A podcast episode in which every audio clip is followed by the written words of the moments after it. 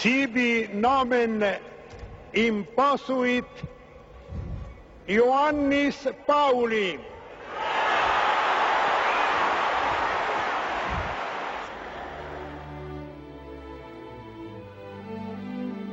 Und dann werden wir reingeführt. Und da ist der Papst schon drin, auf sein Andachtsknie schäme und betet. Und ich schaue ihn an und war zutiefst bewegt. Eine Gottverbundenheit, wie ich noch kaum erlebt hatte. Ich habe ihn oft erlebt, ich habe ihn ja öfter erlebt, auch bei Adlimina-Besuchen dreimal und bei anderen Begegnungen mit Kardinal Meissner. Er hatte immer so einen stillen Humor, äh, war ein innerlich gelöster und froher Mensch. Das hat mich sehr beeindruckt. Und diese Situation, die Sie hier beschreiben, das ist der erste Besuch an der Seite von Kardinal Bench, wo Bench Wojtyła als den neuen Papst besucht hat. Und als er mich sah, kam er auf mich drauf zu, hat mich umarmt und hat ein einziges Wort nur gebracht, St. Hedwigsblatt. Ich weiß nur, dass ich noch damals gesagt habe auf das Wort, Sie werden der Erste sein, äh, der vom West nach Osten und umgekehrt. Das hat er mir auf einer Gartenbank in Kassel Gandolfo gesagt. Sag ich, Heiliger Vater, das haben Sie nicht ex cathedra, sondern ex Gartenbank gesagt. Das glaube ich nicht. Und da sagt er, das ist nicht ex cathedra, aber stimmt doch. Da habe ich noch einen zweiten Versuch des Unglaubens gemacht. Und habe ich gesagt, haben das in Hinweise von Geheimdiensten? Und hat er nur mit seinem Finger zum Himmel gesagt, da oben ist mein Geheimdienst. Oder habe ich begriffen, was das überhaupt bedeutete, mit dem Heiligen Papst so Auge in Auge. Und bei dieser Begrüßung ist ja noch eine größere Distanz gewesen beim Händereichen als nachher beim, beim Evangelium. Mit der, mit der Bitte um den Segen, da berührten ja die Stirnen fast einander. So dicht ist man ja da dran gewesen. Und dann denkt man, wow, was, was, was ist hier? Und ich bin Naturwissenschaftler, ich bin kritisch, ich weiß, was ich sage. Äh, das war nicht einfach ein Kühl, weil es der Papst ist. Und da dachte ich, das ist doch wirklich ein heiliger Papst. Und er ist für mich ein Papst der tiefen Frömmigkeit. Der Papst Johannes Paul ist ein Mystiker gewesen. Man ging immer ein bisschen besser von ihm weg, als man zu ihm gekommen ist.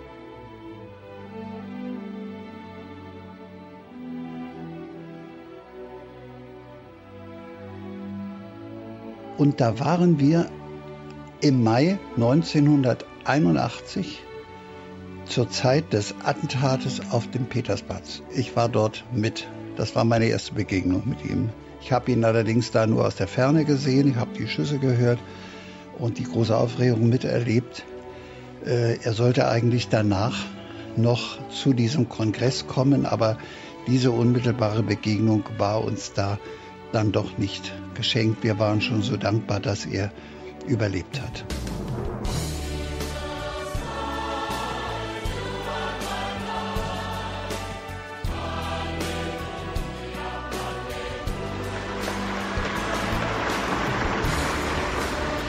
Solo lui ha parole di vita, sì, di vita eterna.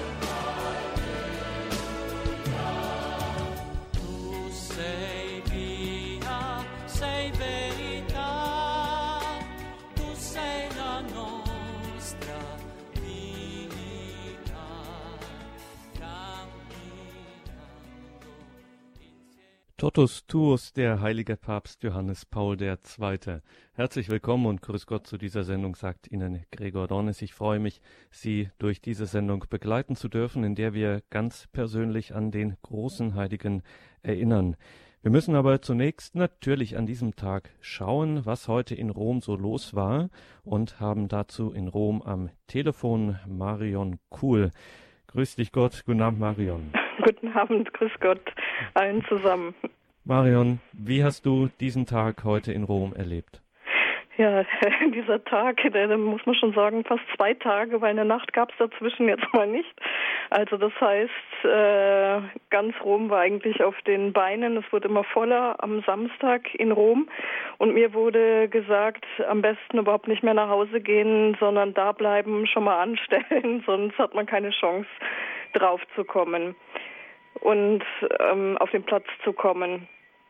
Und so habe ich das dann gemacht. Obwohl ich einen Presseausweis hatte, bin ich um 21.15 Uhr in, an der Warteschlange schon geblieben für die Journalisten Presseeingang, wo auch noch viele freiwillige Helfer da waren. Das Ganze wurde ja durch viele Ehrenamtliche auch gestützt.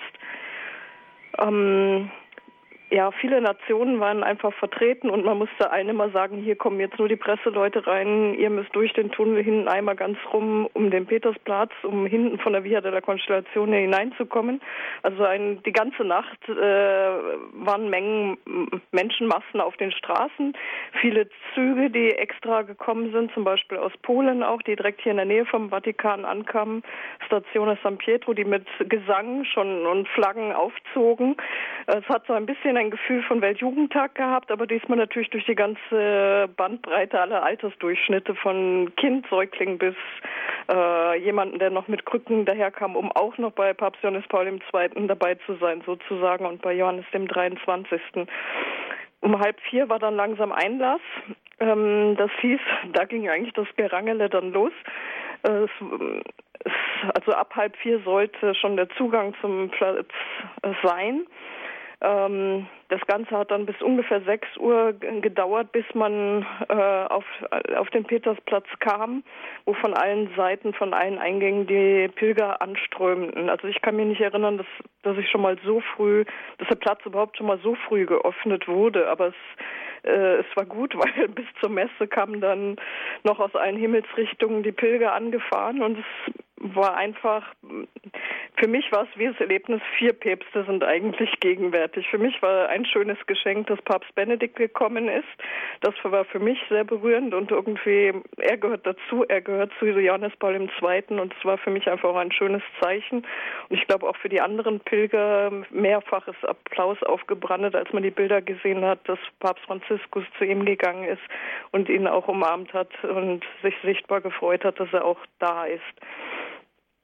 Ja, und dann eben, ja, im Prinzip ja, Papst Benedikt, Papst Franziskus auf dem Platz und dann die beiden heiligen Päpste des Jahrhunderts, Johannes der 23. und Papst Johannes Paul II., den ich eben selber durch meine Studentenzeit hier in Rom sehr oft gesehen habe, jetzt in Papstmessen, also jetzt nicht ganz persönlich und nah, sondern einfach durch die Teilnahme an der Liturgie, durch die Weltjugendtage und ja, dass man einfach einen jemanden, den man kennt, den man zu Lebzeiten erlebt hat, der einen irgendwie ja, der irgendwie einen durch die durchs Leben begleitet hat, äh, wo dann wirklich jetzt der offizielle Akt der Heiligsprechung war, das war schon beeindruckend. Eine beeindruckte, bewegte Marion Kuhl nach diesem Tag der Heiligsprechung und ja nach diesen zwei Tagen, wie wir es gehört haben. Wie sind denn die Pilger damit umgegangen? Also wie war denn die Atmosphäre aus deiner Sicht? Das ist ja doch sehr, sehr anstrengend gewesen und hast es gesagt, es gab dann auch beim Einlass durchaus auch ein wenig Gerangel. Wie war das?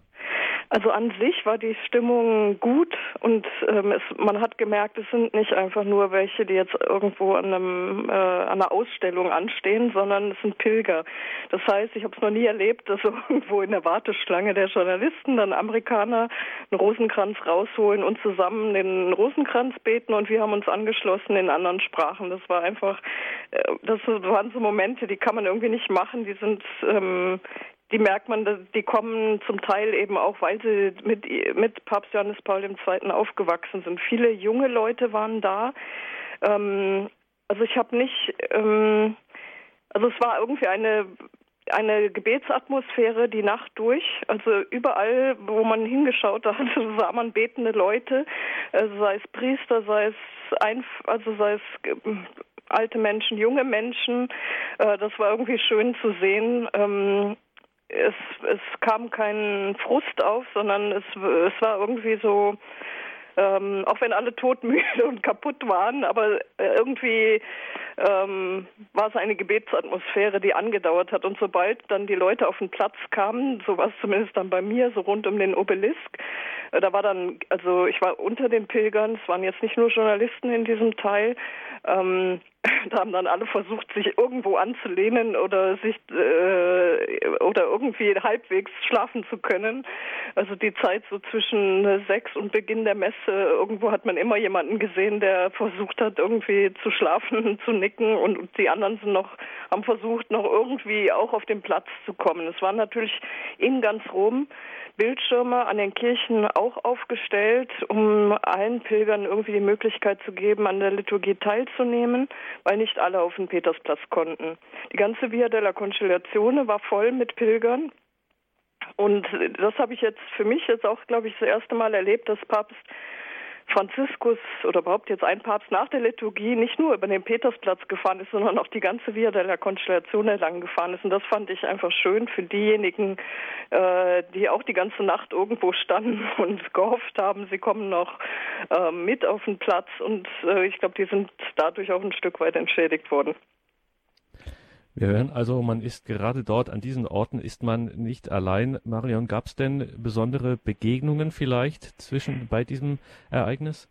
Ja, es war irgendwie nett. Also ähm, man hat so ein bisschen gefragt bei den, die um einen rumstanden, woher kommst du denn, woher sind sie und so. Und also ich hatte zum Beispiel eben verschiedene Amerikaner um mich rum, dann aber auch aus Mexiko, welche Polen waren natürlich viele vertreten äh, und jeder hat so gefragt, was machst du, warum bist du hier oder hat äh, Kekse gereicht oder Bonbons oder was weiß ich. Es wurden einmal Flaschen ähm, von den Freiwilligen hier verteilt an die Pilger, weil man die Befürchtung hatte, dass die alle nicht genug zu trinken bekommen und irgendwie es wurde geschaut, dass man ähm, also mir wurde dann eine Flasche von jemandem gereicht, der sicher auch gerne eine gehabt hätte. Es war einfach irgendwie ein schönes Miteinander, ähm, ja, wo man ähm, gemerkt hat, ähm, da ist einfach eine Verbindung da. Also ich war auch schön, einfach noch Bekannte zu treffen, ähm, die man ähm, ja, die irgendwie ist die katholische Welt doch klein, äh, die man irgendwo mal bei Einkehrtagen getroffen hat, bei Abenden der Barmherzigkeit oder so. Es gab in Rom, das fand ich sehr schön,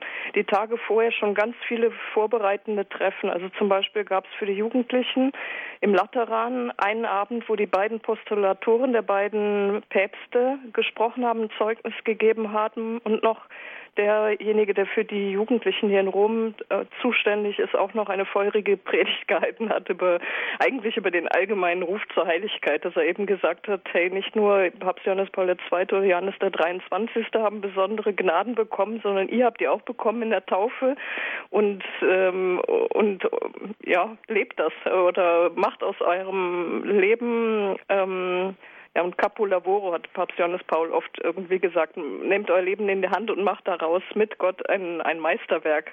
In dem Sinne, dass äh, ja das, was Gott in uns angelegt hat, entfaltet werden soll. Also es wurden viele so, solche Sonderaktionen ähm, in der Vorbereitung gemacht, wo man dann eben auch äh, viele Leute getroffen hat. Also zum Beispiel neue Buchvorstellungen war von da kam Kardinal Cordes, der natürlich auch aus seiner Erfahrung heraus gesprochen hat, ähm, von seiner Begegnung her mit Johannes Paul II. Da waren, ähm, dann gab es eine Begegnung in diesem äh, Jugendzentrum, das Papst Johannes Paul II. gegründet hat. Da war ein Priester, der in Toronto für den Weltjugendtag zuständig war, der ähm, ja, der auch sehr diesen Aspekt Weltjugendtag nochmal den Jugendlichen da nochmal gesagt hat, dass er einmal Papst Johannes Paul II. gefragt hat, warum ist dir das so wichtig? Und da hat er gesagt, ich will, dass sie sich nicht allein fühlen, dass man sich halt nicht als der letzte Mohikaner fühlt, wenn man noch äh, katholisch ist oder gläubig ist, dass man, äh, dass man die Gemeinschaft spürt. Und ich glaube, das war auch heute Nacht und heute tagsüber zu spüren. Viele Erlebnisse, viele Erfahrungen so kurz danach kann man das natürlich immer schwer sagen, aber vielleicht geht es ja doch. Marion, gibt es irgendwas, wo du sagst, das ist jetzt wirklich das, was ich mitnehme von diesen Tagen? Puh. ähm, Ich, ich glaube, ich muss einfach, was ich jetzt möchte, ist eigentlich nochmal mehr zu Johannes dem 23. nochmal lesen, außer die zehn Regeln zur Gelassenheit, vielleicht ja noch in sein Tagebuch, dass man das, was die beiden uns als Erbe hinterlassen haben oder auch als Anregung, dass man das Geschenk noch auspackt und mhm. äh, da Impulse mitnimmt. Das ist vielleicht so ein Punkt. Wunderbar. Vielen Dank, Marion, dass wir nochmal sprechen konnten nach diesen wirklich anstrengenden Tagen. Danke für die lebendige Schilderung und eine gute Zeit noch in Rom. Dankeschön. Alles Gute. Alles Gute, Ade. Ade. Marion Kuhl mit ihren Erlebnissen, mit ihren Eindrücken von den Tagen jetzt der Heiligsprechung in Rom. Wir hatten sie telefonisch verbunden, jetzt noch hier in dieser Sendung Totus Tuus, der heilige Papst Johannes Paul II. Da mussten wir natürlich heute nochmal live nach Rom schalten. Der heilige Johannes Paul II. in Begegnungen und Erlebnissen erinnern wir uns an ihn, an die Erdentage dieses großen Papstes. 1996 hat er Deutschland besucht und in Berlin den ersten sagen wir mal, eigentlichen Bistumsseligen, selig gesprochen Dompropst Bernhard Lichtenberg. 1996 Weihbischof des damals noch jungen Erzbistums war Wolfgang Weider. Ich durfte ihn besuchen und mit ihm über seine Erinnerungen an Papst Johannes Paul zu sprechen. Weihbischof Weider, Sie sind 1982 von Johannes Paul II. zum Weihbischof hier ernannt worden in Berlin. Können Sie sich erinnern, wann Sie ihm das erste Mal begegnet sind? Ja, ich kann mich sehr gut daran erinnern. Das war vor meiner Bischofsweihe, als ich für den schwer erkrankten Weihbischof Johannes Klein-Eiler, mein Vorgänger, nach Rom gefahren bin zu einem internationalen Kongress für Berufungen. Und da waren wir im Mai 1981 zur Zeit des Attentates auf dem Petersplatz. Ich war dort mit. Das war meine erste Begegnung mit ihm. Ich habe ihn allerdings da nur aus der Ferne gesehen. Ich habe die Schüsse gehört und die große Aufregung miterlebt. Äh, er sollte eigentlich danach noch zu diesem Kongress kommen, aber diese unmittelbare Begegnung war uns da dann doch nicht geschenkt. Wir waren schon so dankbar, dass er überlebt hat. Da müssen wir natürlich nochmal nachfragen. Sie waren also am 13. Mai 81 auf dem Petersplatz. Ursprünglich sollte Ihr Vorgänger, damals wussten, war noch nicht klar, dass Sie Weihbischof werden, Bischof Klein-Eidam, äh, haben Sie vertreten und dann geraten Sie, ein Priester dort, ein Delegierter, in diese Situation. Was geht da in einem vor? Ja, ich war natürlich sehr erschrocken. Die äh, Audienzen waren damals am Nachmittag, nicht Vormittag wie heute und es gab eine große Aufregung. Es waren auch nicht so viele Menschen da wie heute. In mir ging natürlich einmal ein großer Schreck vor, aber auch eine Enttäuschung, dass wir ihn nicht mehr handgreiflich erleben konnten, denn das war ja eine stille Hoffnung gewesen, ja, als ich damals für diese eine Woche nach Rom gefahren bin mit dem damaligen Weihbischof äh, Weinhold von Dresden zusammen übrigens. Wie ist es dann weitergegangen? Was war für eine Stimmung bei Ihrer Tagung, bei Ihrer Konferenz? Ja, wir haben dann am Abend pausenlos am Fernseher gesessen und es gab natürlich eine allgemeine äh, Befangenheit, aber auch ein Zittern und Beten, dass er durchkommt und das ist ja dann ihm auch geschenkt worden, zumal es ja wirklich auf die Fürsprache der Mutter Gottes von Fatima, denke ich, so geschehen ist. An diesem Tag war ja auch die erste Erscheinung in Fatima, 13. Mai 1917. Wir machen einen Zeitsprung ins Jahr 1996. Papst Johannes Paul II. besucht das Erzbistum Berlin. Zwei Jahre vorher hatte er es zum Erzbistum erhoben. Es waren aufregende Zeiten durchaus für diese Stadt und wie immer in der kurzen und jungen Geschichte des Bistums Berlin, äh, auch waren es hier bewegte Zeiten. Was bedeutete es in diesen Zeiten, dass der Papst diese Stadt, dieses Bistum besuchte? Also die Frage des Erzbistums hat aus meiner Erinnerung praktisch gar keine Rolle gespielt, sondern die Anerkennung des Widerstandes von Bernhard Lichtenberg, dass in dieser relativ kleinen und jungen Diözese doch hier in Berlin sich ein Widerstand gegen die Verbrecher des Nationalsozialismus geregt hat und der maßgebliche Vertreter der katholischen Kirche, dem diesem Widerstand Domprof Sichtenberg nun anerkannt wurde und selig gesprochen wurde. Das war für uns eine ganz wichtige Erfahrung. Und wir haben damals gezittert, ob der Papst denn das gesundheitlich durchsteht. Schon 96 war er, erschien er uns so angegriffen, dass wir sagten, ob der das schafft. Wir haben nicht geahnt, dass er noch neun Jahre weiter amtieren wird. Und äh, er wirkte damals auch schon relativ müde, nicht mehr so dynamisch wie am Anfang. Das muss ich sagen. Sie haben mir im Vorfeld erzählt, dass er bei dem Mittagessen, das Sie gemeinsam hatten mit den anwesenden Bischöfen und Kardinälen, auch bereits sehr still war und Sie haben es so formuliert, äh, er war eher ein Zuhörer. Wie ist das zu verstehen? Nun ja, es war, da kommt ja mal ein Gefolge mit bei so einem Papstbesuch. Und ähm, da kamen also die Kardinäle, ich weiß noch, Sodano war da und der spätere Kardinal Reh, der Vorsitzende der Bischofskongregation und natürlich äh, der Vorsitzende der Deutschen Bischofskonferenz, Kardinal Lehmann und hier der Kardinal Stadzinski. Und ich saß als kleiner Weihbischof am Rande der Tafel und die haben sich so unterhalten. Worüber weiß ich nicht mehr. Ich weiß nur, dass der Papst irgendwie müde wirkte. Sie müssen sich vorstellen, der hatte ja schon, äh, also sag mal, eine Reise hinter sich. Der war ja schon in Paderborn vorher und ähm, war dann müde von diesem riesen Gottesdienst. Es war sehr kalt an dem Tag übrigens auch. Und dann hatte er noch viele Termine. Also nach dem Mittagessen war gleich ein Termin des Gespräches mit den Vertretern der Juden, dem weiß nicht, was das für eine Gruppe war. Also das war ein maßgebliches Treffen und da sagte man, da muss der Papst topfit sein. Und ich erinnere mich noch, vor dem Dessert sagte dann der Sekretär, Heiliger Vater, Sie müssen jetzt schlafen gehen.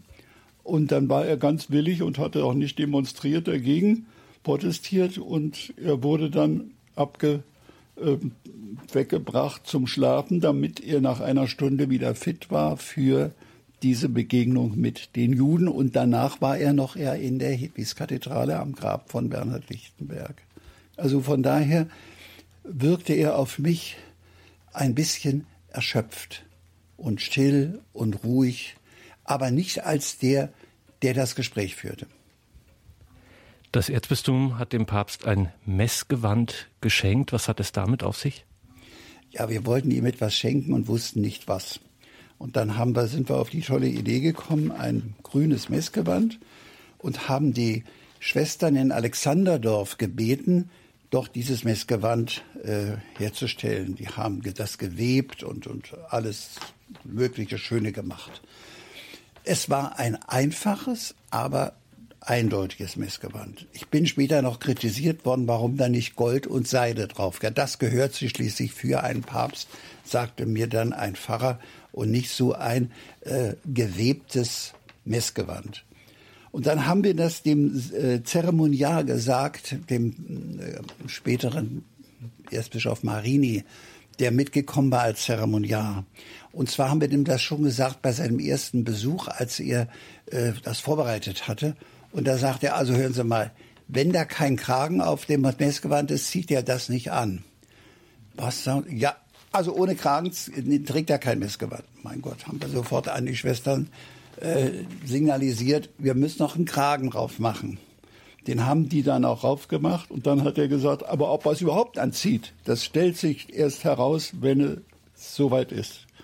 Also nun war der Tag schrecklich kalt und das Messgewand war unheimlich warm für den Juni. Das war ja am 26. Juni.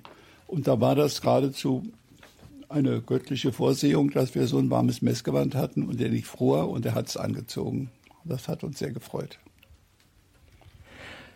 1996 war eine bewegte Zeit und Berlin ist nun mal Berlin und jemand wie Johannes Paul II., äh, der war auch hier vielen gerade nicht willkommen. Es gab lautstarke Protestdemonstrationen gegen diesen Besuch in der Stadt. Wissen Sie, wie er diese Proteste wahrgenommen hat? Ja, also das war der Christopher Street Day und die haben natürlich hier alle äh, Kräfte gesammelt, um da ihre Demonstration äh, dagegen auszudrücken mit Pfeifen, mit Trillern, mit Schreien mit und so weiter.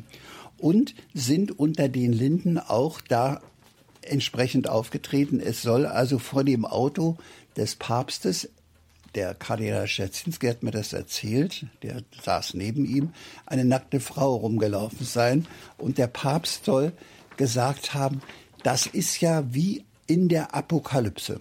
Apokalyptische Zeiten hier.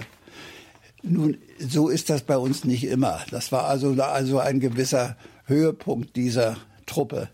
Aber es war schon äh, für uns doch auch erschütternd, was sich da so abspielte und welche Kräfte sich gegen den Papst da entwickelten. Das muss ich schon sagen. Ja, und er hat, der war fassungslos.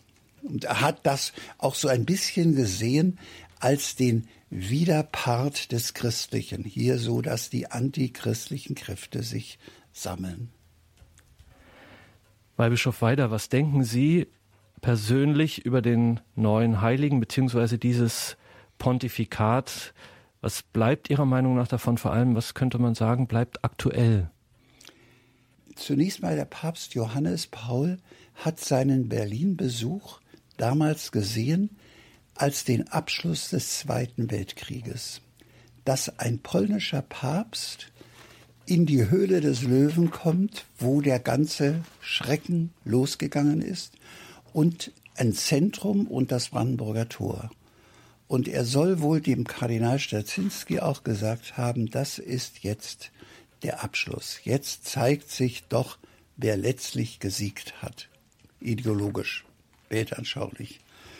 Von daher hat er schon eine maßgebliche Rolle auch zwischen den Völkern gespielt, und zwar in der politischen Situation.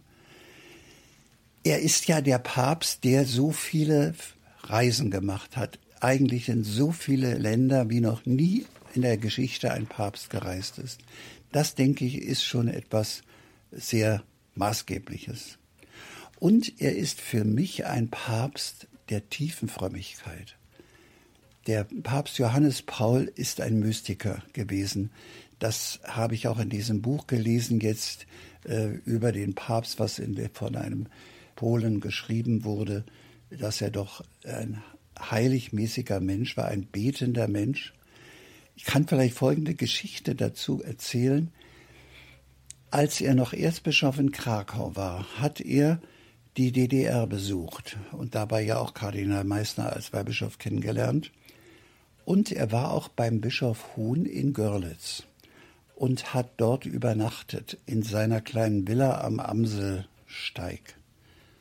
Und der Bischof Huhn wollte es nun ganz toll machen, dass er ja sich wohlfühlt, der Erzbischof von Krakau, und ist ganz früh aufgestanden und hat gedacht, mal sehen, dass wir schon die Kapelle Hauskapelle fertig machen.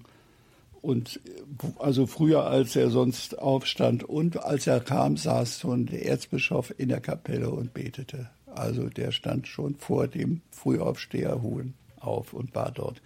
Und das hat ihn sehr beeindruckt und hat er mir immer wieder erzählt, dass das doch ein Mann war des Gebetes. Das denke ich, ein Mann des Gebetes, ein Mann der Völkerverständigung, und ein humorvoller Mensch. Ich habe ihn oft erlebt, ich habe ihn ja öfter erlebt, auch bei Adlimina-Besuchen dreimal und bei anderen Begegnungen mit Kardinal Meissner.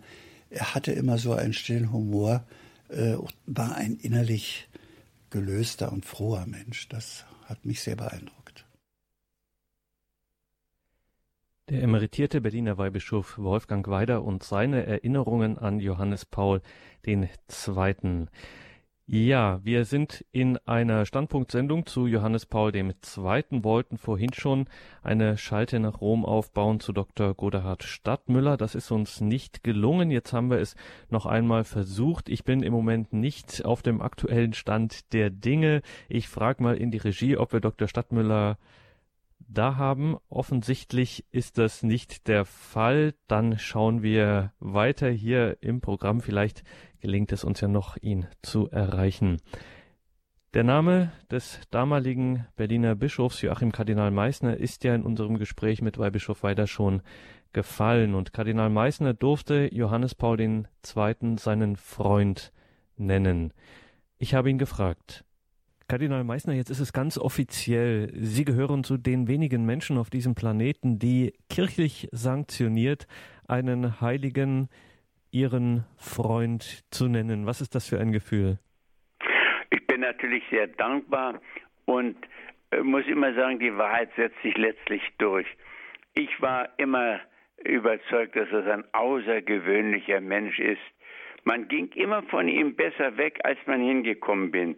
Ich habe nicht an einen kanonisierten Heiligen gedacht, aber so rein vital habe ich mir immer überlegt, wenn es Heilige gibt, die müssten so ausgesehen und so gehandelt haben wie, wie Johannes Paul II. Jemand wie Sie, Erzbischof und Kardinal der Weltkirche, hört ja mindestens fünfmal am Tag den Namen Johannes Paul II., egal bei welchen Terminen er sich gerade aufhält. Und da gehen einem ja automatisch Bilder im Kopf, im Herzen auf. Welche sind das bei Ihnen? Ja, also ich muss mal so sagen, das ist für mich kein Neuheitserlebnis, wenn ich den Namen des Papstes höre, sondern es gehört zur Alltäglichkeit dazu, äh, dass ich aus seinem großen Erbe heraus lebe, aber auch aus den vielen Begegnungen, die ich mit ihm hatte und ich habe ja auch in meiner Wohnung so manches Erinnerungsstück an ihn. Ich besitze zum Beispiel eine Tasse von seinem Frühstücksservie und viele andere, einen Füllhalter und eine Stola. Und ich habe schon vieles, vieles weggeschenkt, weil ich immer meine, die anderen Menschen sollen eine lebendige Beziehung zu ihm bekommen. Ich trage sie eh in meinem Herzen. Ich brauche gar nicht solche äußere Zeichen. Wann sind Sie Johannes Paul II. bzw. Kardinal Wojtyła zum ersten Mal begegnet? Ich kann es jetzt nicht genau sagen.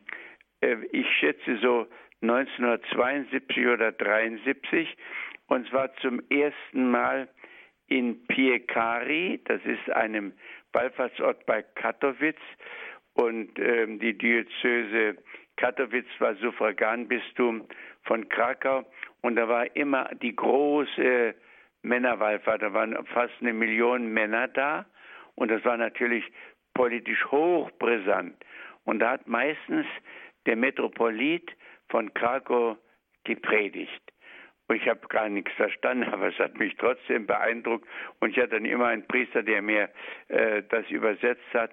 Aber dann beim Mittagessen oder bei einer Tasse Kaffee ist er immer zu mir gekommen, natürlich in Deutsch, haben wir uns begrüßt und äh, dann, da war ich aber dann schon älter, ich war aber noch nicht Weihbischof, Bischof Aufterbeck von Erfurt, ging mit den Priestern fünf Jahre nach der Weihe gemeinsam zu Exerzitien und das oft bei den Kamaldolensern in der Nähe von Krakau.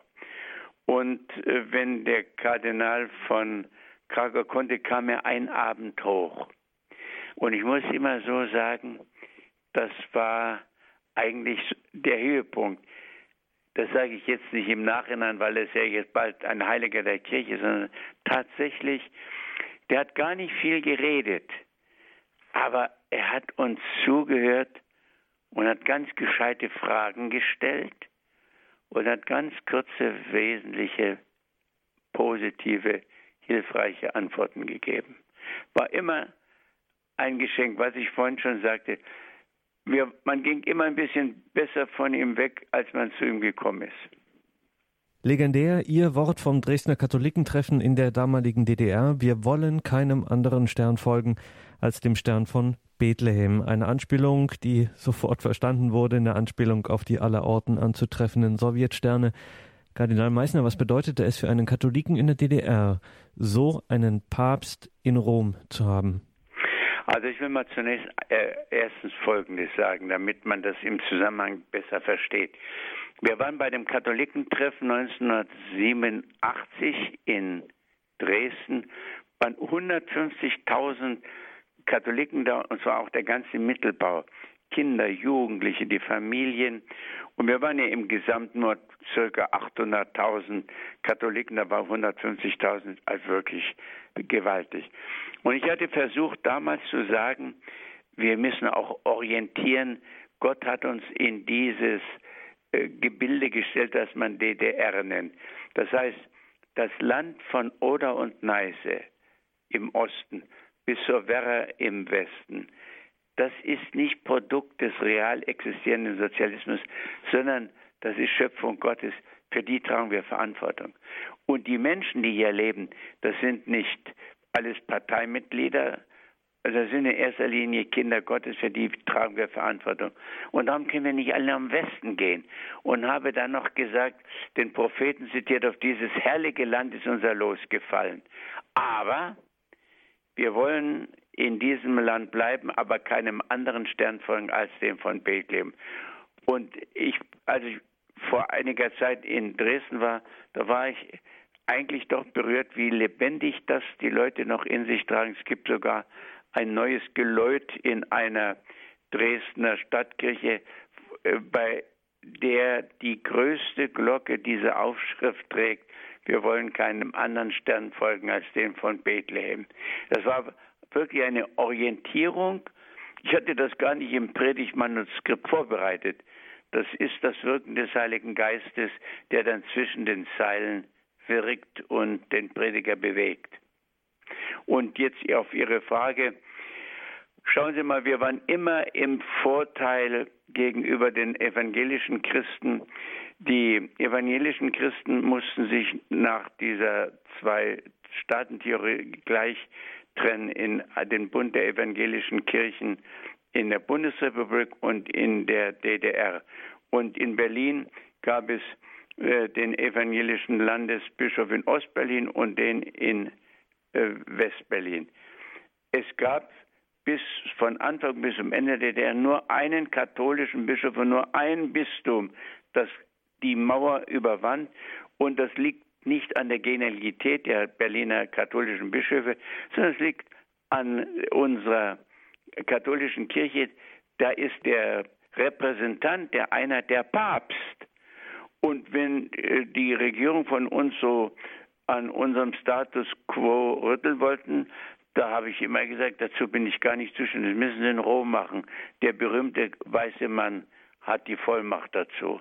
Der sucht auch die Bischöfe aus. Da brauchen Sie gar nicht mit reinreden, nicht?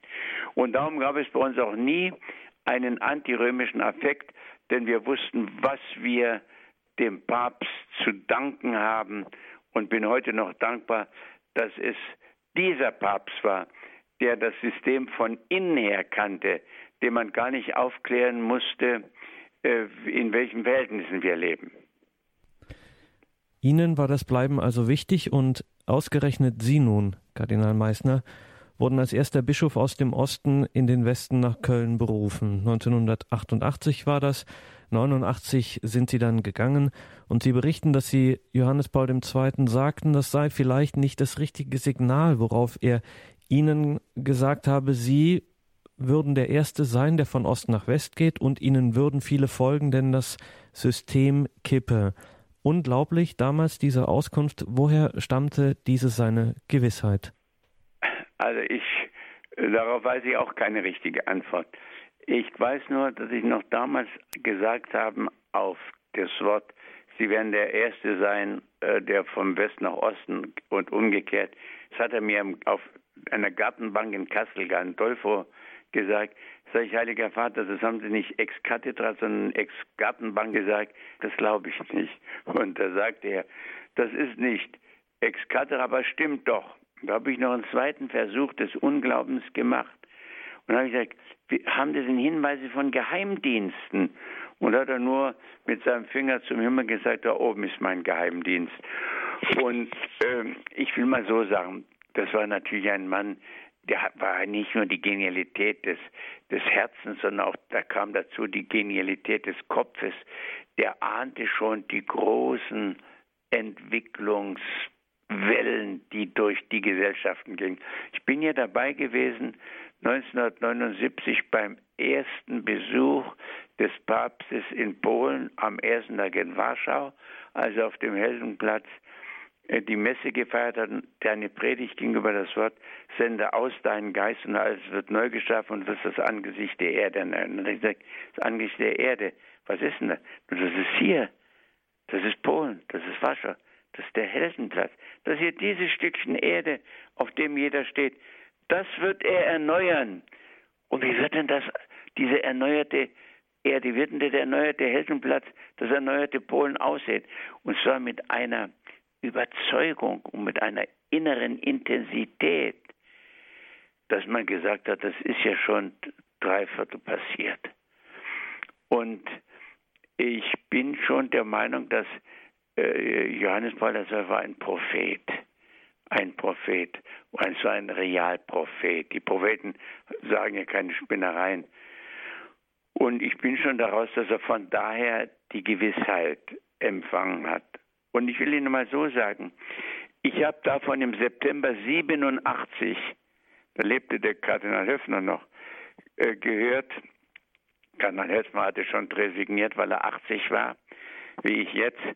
Und äh, hat der Papst mich schon 87 und da habe ich also die alles Mögliche auf den Tisch gebracht, um ihn davon abzubringen. Habe aber immer gesagt, mein Grundsatz seit meiner Priesterweihe war immer, ich will meinen Oberen alles sagen dürfen, was ich denke. Dann tue ich auch alles, was sie sagen. Und war der Papst zufrieden. Übrigens mein erster Pfarrer auch und meine späteren Chefs.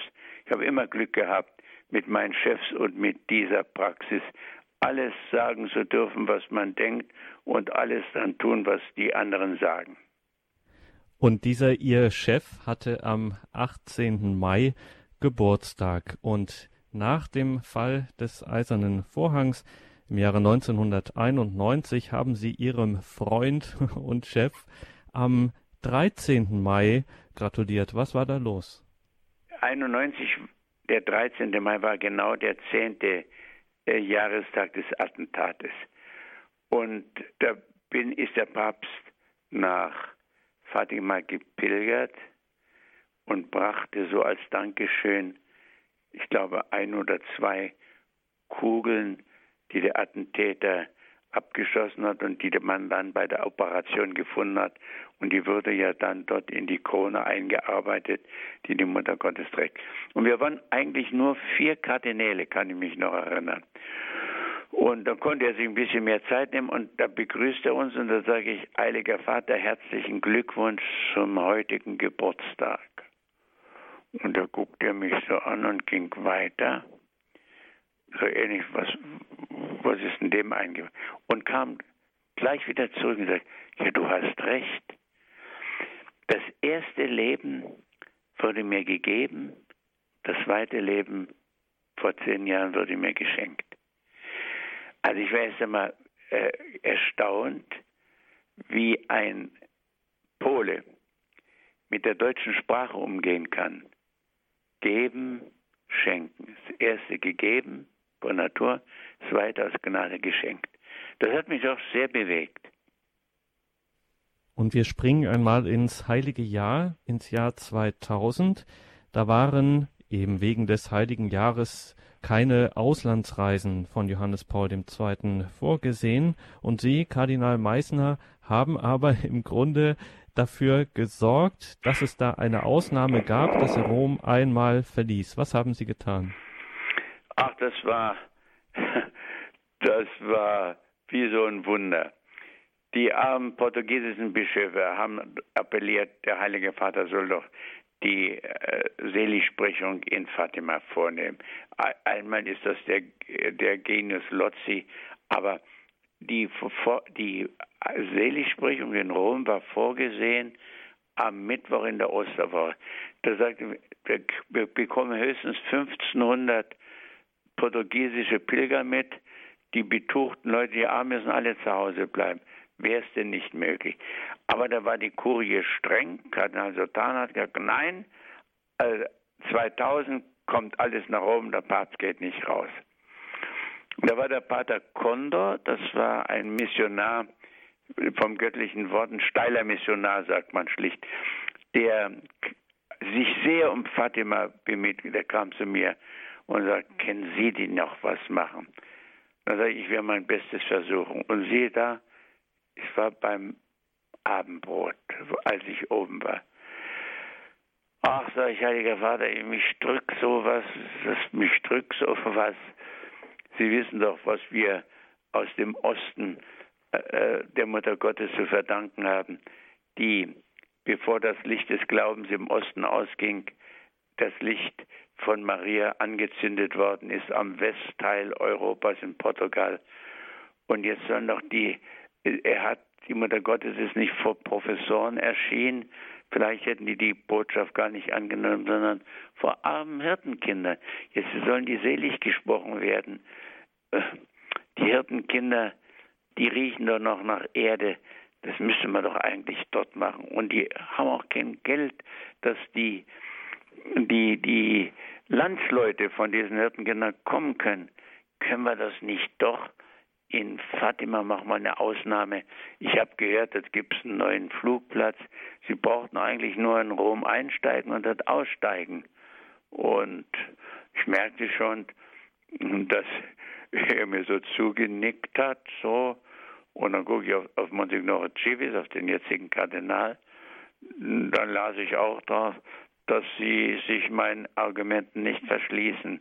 Und beim Rausgehen sagte er, warte bis morgen. Da war mir schon klar, dass das positiv aus und es ging positiv aus. Und beim Mittagessen nach der Seligsprechung in Fatima, da hat Monsignor Givis dann lautstark immer gesagt vor den Vertretern der Kurie, Kardinal Meisen ha vinto. Äh, also Kardinal Meisen hat gesiegt. Nur, aber ich sage, äh, La Madonna ha vinto, die Mutter Gottes hat gesiegt. Und ich werde heute noch an dieses Ereignis erinnert. Da hat mir der Pater Kondo ein sehr schönes kleines Kaffee- und Esservie geschenkt von einer Manufaktur, die sehr schöne Porzellan in Portugal herstellt. Also äh, La Madonna Winter, Maria hat gesiegt, vielleicht durch den durch ihren Diener, den Kardinal Meissner. Und Sie, Kardinal Meissner, waren auch einer der wenigen, die in den letzten Wochen und Tagen des irdischen Lebens von Johannes Paul II. ihn besuchen durften im Krankenhaus. Wie sind Ihre Erinnerungen daran? Das ist mir unvergesslich. Das ist mir unvergesslich. Ich muss sagen, ich habe den Papst noch nie, ich muss es so ganz schlicht sagen, also als Patient im Bett liegen gesehen. Da komme ich dorthin. Es war der letzte Tag. Vormittag, am Nachmittag kam er dann wieder nach Hause. Und ein paar Tage später war ich schon äh, tot. Und da hatte ich schon den Luftröhrenschnitt. Und man, man merkt, dass er sehr gelitten hat. Und er sagt zu mir, wartet ihr noch auf mich in Köln? Das war ja vor dem Weltjugendtag. Nicht, das war im im März, äh, wo ich da war, und der Weltjugendtag war ja dann im Sommer. Wartet ihr noch auf mich in Köln? Und da ich der Heiliger Vater, und wie? Das bedarf doch gar keiner Frage. Und da habe ich mich so ein bisschen über das Bett geneigt und habe ihn angefasst, so an den, an den Handgelenken. Und da merke ich schon, wie dünn die geworden war. Und da habe ich gesagt, Heiliger Vater, ich lass dich erst los, wenn du mir versprichst, ich komme nach Köln. Und hat doch ein bisschen lächeln müssen und hat gesagt, ich verspreche, ich komme. Aber wie, das bestimmt der von oben. Und der hob er so seine Augen. Und ich war überzeugt, das war der erste Weltjugendtag mit zwei Päpsten. Die waren beide präsent. Der von oben und der andere von unten. Und darum war das ein so gesegnetes Fest des Glaubens, dass auch, wir hatten ja das Thema, wir sind gekommen, ihn anzubeten, wo die Eucharistie im Mittelpunkt steht, wo die Vigil in der Nacht vor dem ausgesetzten Allerheiligsten gehalten wurde. Und ein Vierteljahr später war die Bischofssynode zum Thema Eucharistie. Und fast alle Synodenväter, die in Köln waren, haben von ihrer Erfahrung mit einer Million Jugendlicher auf dem Marienfeld vor der Monstranz, was da geschehen ist. Und darum sage ich, da waren zwei Päpste dabei.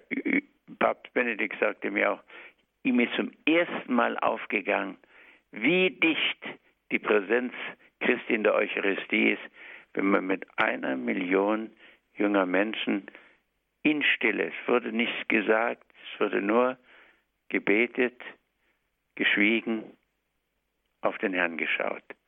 Was das in den Herzen der Leute in Bewegung setzt. Und dieses auf den Herrn schauen, ja ihn anbeten, das war eine große Gabe von Johannes Paul II., das Jugendlichen zu vermitteln. Können Sie sich das erklären, wie diese enorme Wirkung, die auch von dem schwer kranken Johannes Paul II. auf die Jugend ausging? Also wissen Sie, ich bin beim ersten Weltjugendtag 84 äh, dabei gewesen. Da war ich für die deutschen Jugendlichen, war, waren wir zwei Bischöfe der damalige Weihbischof Cordes, der schon in Rom war, und ich. Ich war schon in Berlin. Und da will ich mal so sagen, natürlich war die Begegnung mit dem Papst für die Jugendlichen so vom emotionalen her das äh, Erlebnis schlechthin. Ich will Ihnen das mal vielleicht äh, an einem Bild klar machen. Äh, jetzt auch gerade äh, nach dem Tod oder jetzt bei der Selig- und Heiligsprechung, da gibt es ja viele Papstdarstellungen. Die für mich akzeptabelste ist, wo man praktisch ein Foto nimmt, in dem der Papst seinen Kreuzestab in der Hand hat und so sich selbst mit seinem Kopf und mit seiner Gestalt an diesem Kreuzestab festhält, dass er gleichsam eine Figur ist. Kreuz und Stab ist eine einzige Symbiose, ist eine Figur. Das ist das Geheimnis dieses Papstes. Bei ihm war berührbar der gegenwärtige Christus. Mehr ist eigentlich gar nicht zu sagen. Deswegen sage ich immer, man ging immer ein bisschen besser weg, als man hingekommen ist, nicht? Und das spürten natürlich die Jugendlichen, die, die äh, Gott sei Dank gehen die, die ja nicht alle einem Rattenfänger auf den Leim, sondern die spüren schon, da haben sie eine gute Nase, wo das Echte ist, wo man Christus, wo man die Wahrheit berühren kann. Warum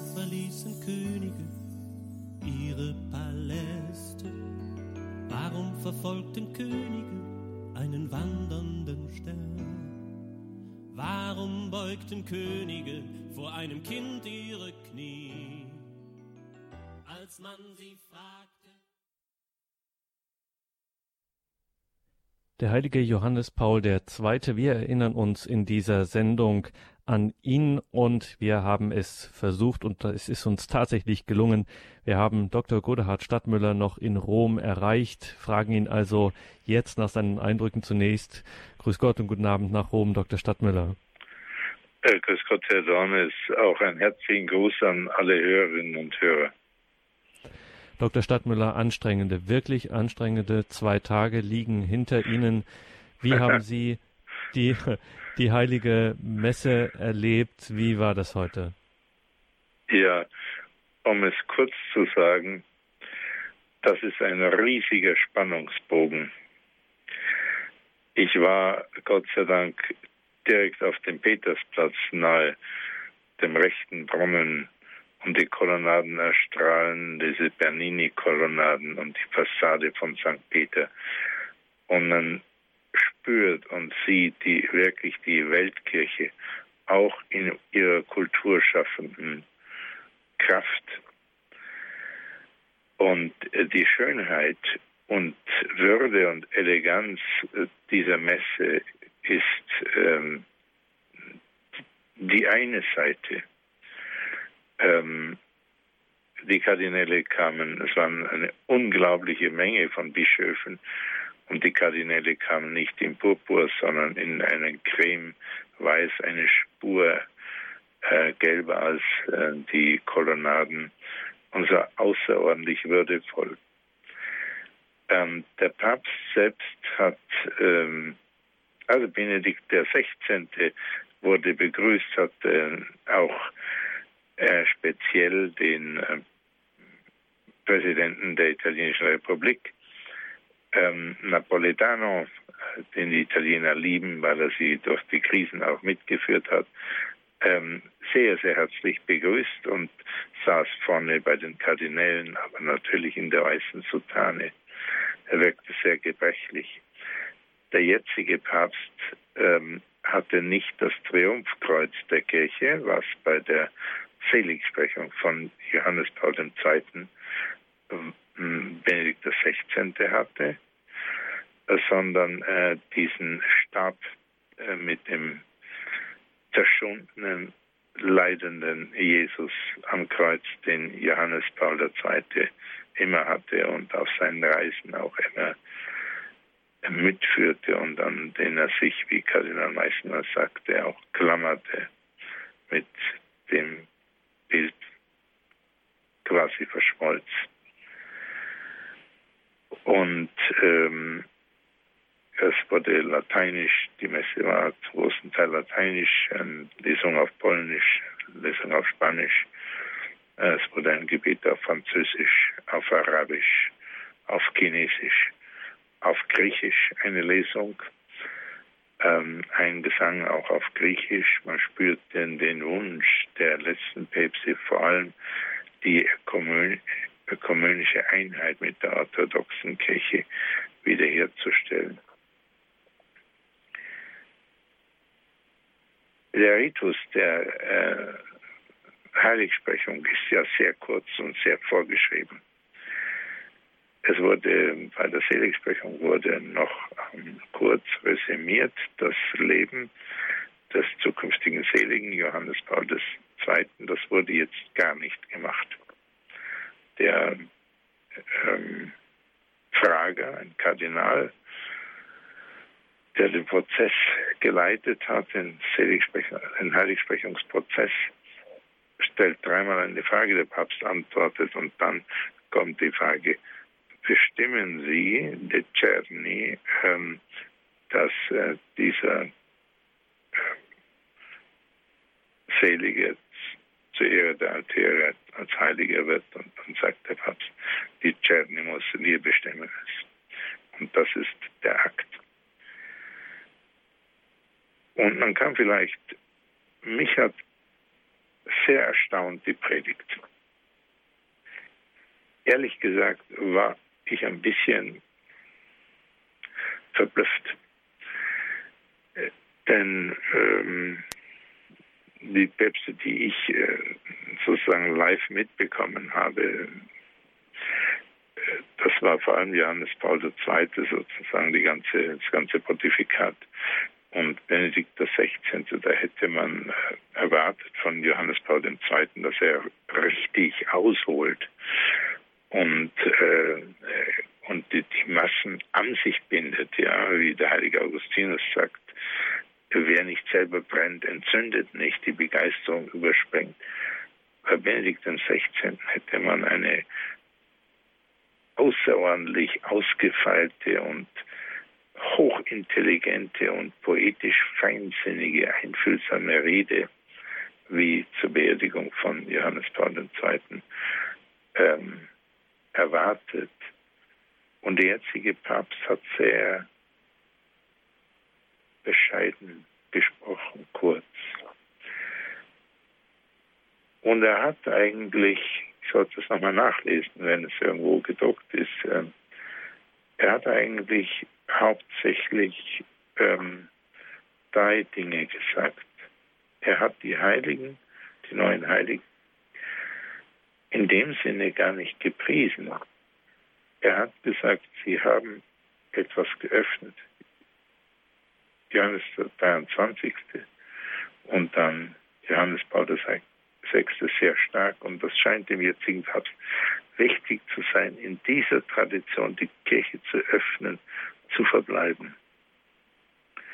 Und das Zweite, was er betont hat, in großer Bescheidenheit, beide haben außerordentlich aus dem Glauben gelebt. Sie haben nicht aus der Intelligenz oder der Philosophie oder ähm, der Dogmatik oder ähm, der, des kulturellen Engagements oder der Psychologie oder was auch immer primär gelebt, sondern aus, aus dem Glauben selber. Und ähm, ich hatte das Gefühl, der Papst spricht ein bisschen über sich selber. Also Franziskus spricht über sich selber, dass er das auch wünscht, dass er aus dem Glauben lebt und dass das der Weg zur, zur Heiligwerdung ist. Und er wünscht, dass die einzelnen Gläubigen, die gesamte Kirche wirklich aus dem Glauben leben. Und ähm, das Dritte, was er gesagt hat, und das ist in derselben Linie, da hat er die beiden neuen Heiligen doch gerühmt. Er hat das nicht so ausgedrückt, aber er hat das betont. Und zwar, er hat gesagt, dass sie mosso dal Spirito Santo, sie wurden bewegt vom Heiligen Geist. Äh, Johannes der 23. wurde ja, sehr höheren Alter gewählt und er wurde bewegt zum Heiligen Geist und hat das äh, Zweite Vatikanum angestoßen. Aber natürlich, dass kein Akt, der einfach kommt, sondern dass sein ganzes Leben zeigt das, dass er äh, immer wieder versucht hat, von ganz, ganz, ganz, ganz innen zu leben und ganz, ganz innen ist nicht nur die eigene Persönlichkeit, sondern Gott, der sozusagen tiefer innerlich ist. Und aus dem Glauben leben heißt dann aus dem Gebet leben. Und äh, bei Johannes Paul II. ist es also offensichtlich ein Mann des Gebets bei aller Brillanz, bei allem unglaublichen Erfolgsbereitschaft und bei aller historischen Größe. Und ähm, vielleicht eines noch. Es ist oft gesagt worden, ich glaube auch in dieser Sendung, der Zusammenbruch des Kommunismus und ähm, der Fall dieser, dieses Großverbrechens an den Völkern, der Fall des Eisernen Vorhangs, ist nicht allein, aber ganz wesentlich äh, zu verdanken, Johannes Paul II. Er verdankt es dem Gebet. Das ist 100 Prozent. Und wenn man später sagt, ja, das musste sowieso so kommen, das ist natürlich Quatsch. Ähm, man sieht das ja. Es brennt an allen Orten, es brennt wieder in Europa. Es hat in Jugoslawien den verheerendsten Bürgerkrieg mit Massen ähm, Grausamkeiten gegeben. Und aus dem Geist der Bergpredigt friedlich den Übergang, das ist wirklich der innere Geist des Christentums. Und das ist weit gespannt. Christus selbst hat niemals äh, den prächtigen Tempel Salomons äh, kritisiert.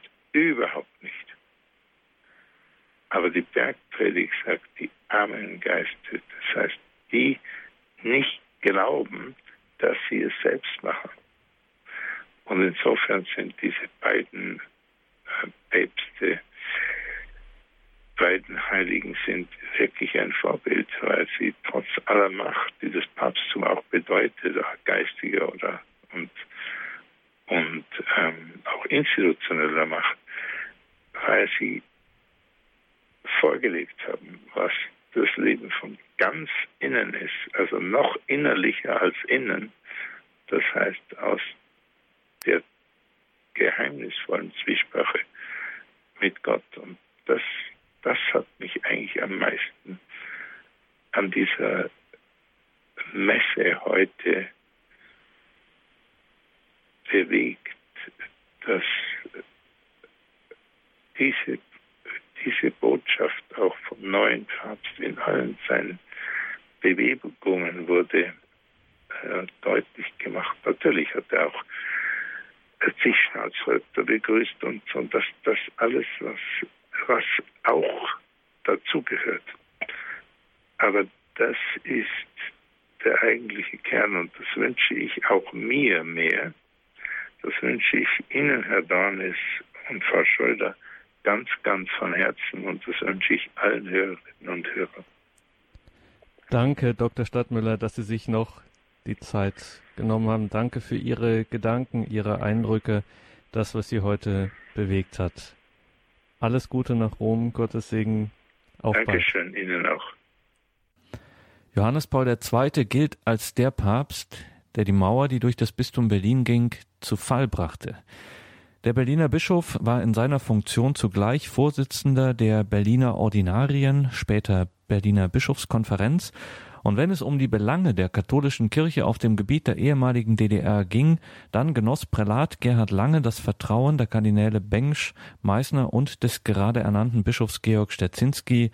Prälat Gerhard Lange war der Ansprechpartner beim Staatssekretär für Kirchenfragen der DDR. Ich habe den heute 80-Jährigen besuchen und nach seinen Erinnerungen an diese Zeit an Johannes Paul II. befragen dürfen. Danke, Prälat Lange, dass wir bei Ihnen zu Gast sein dürfen. Ich sitze hier in Ihrem Wohnzimmer und hier hängt ein Bild, das Sie zeigt mit Johannes Paul II. Er nimmt Sie freundlich in den Arm. Es ist eine sehr vertrauensvolle Atmosphäre, das merkt man. Bei welcher Gelegenheit entstand dieses Foto? Die Geschichte beginnt eigentlich viel früher. Der Primas von Polen, Kardinal Wyszynski, hatte einen beauftragten Priester, der sich um die in den verschiedenen Ostblockstaaten tätigen polnischen Seelsorgepriester sorgte, Professor Pawlik. Professor Pawlik wurde mir ein guter Freund und als der Kardinal Wojtyła in Nowa Huta die Kirche einweihte, hatte ich die Freude, dort eingeladen zu werden und an der Einweihung teilzunehmen und gleichzeitig für das Hedwigsblatt zu berichten. Das Hedwigsblatt ist ja die Kirchenzeitung für den Ostteil der Diözese, die aber in der gesamten DDR Verbreitung fand und darüber hinaus in die kirchlichen Stationen im Ostblock insgesamt versandt wurde. Das Cetisblatt hatte eine Auflagenhöhe von 25.000 wöchentlich und war damit limitiert. Und da Deutsch das Englisch des Ostens war, die Kommunikationssprache, war also hier das Hedwigsblatt eine wichtige Informationsquelle, sowohl für Nachrichten als auch natürlich für päpstliche Dokumente. Alles haben wir dokumentiert.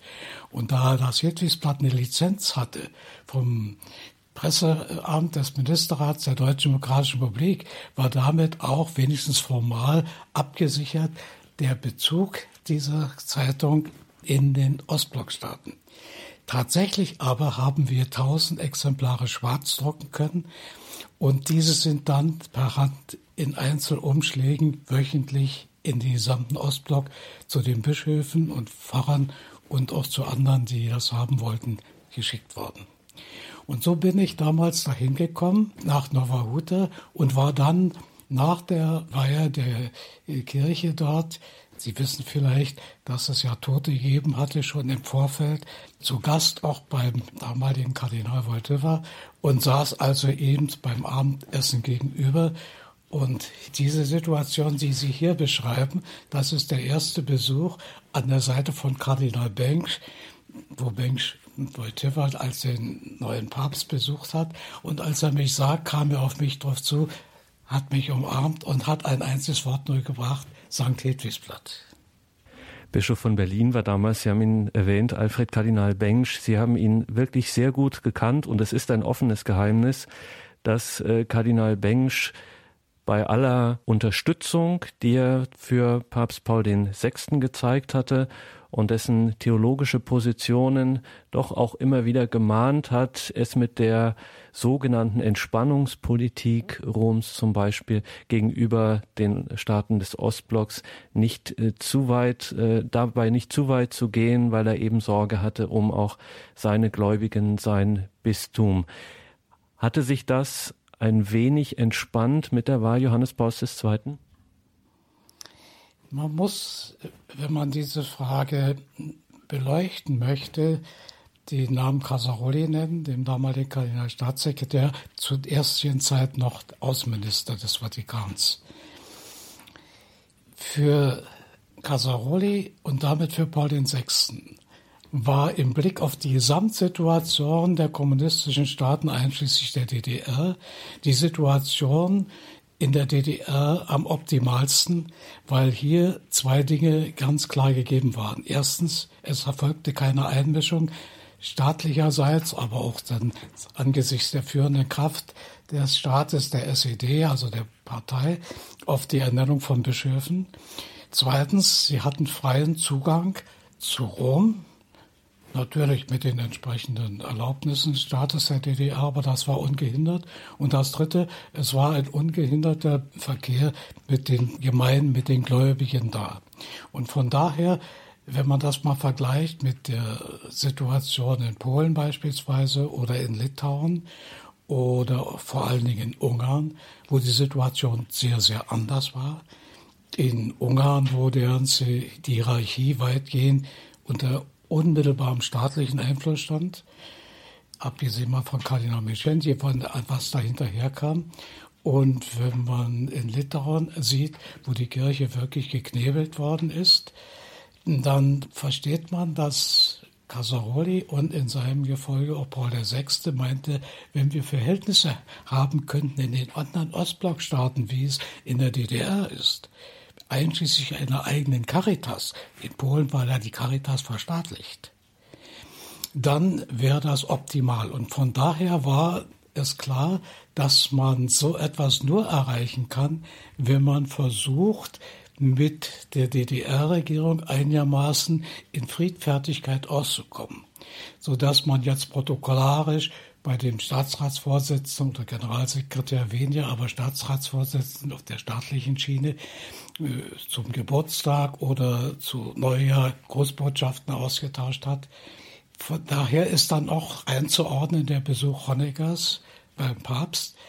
Und äh, hier ist der Papst sicherlich selber nicht zuerst konfrontativ vorgegangen, sondern eben auch auf der Linie von Casaroli zuerst einmal in einer moderaten Weise hier die Dinge äh, auf ein gutes Gleis zu schieben.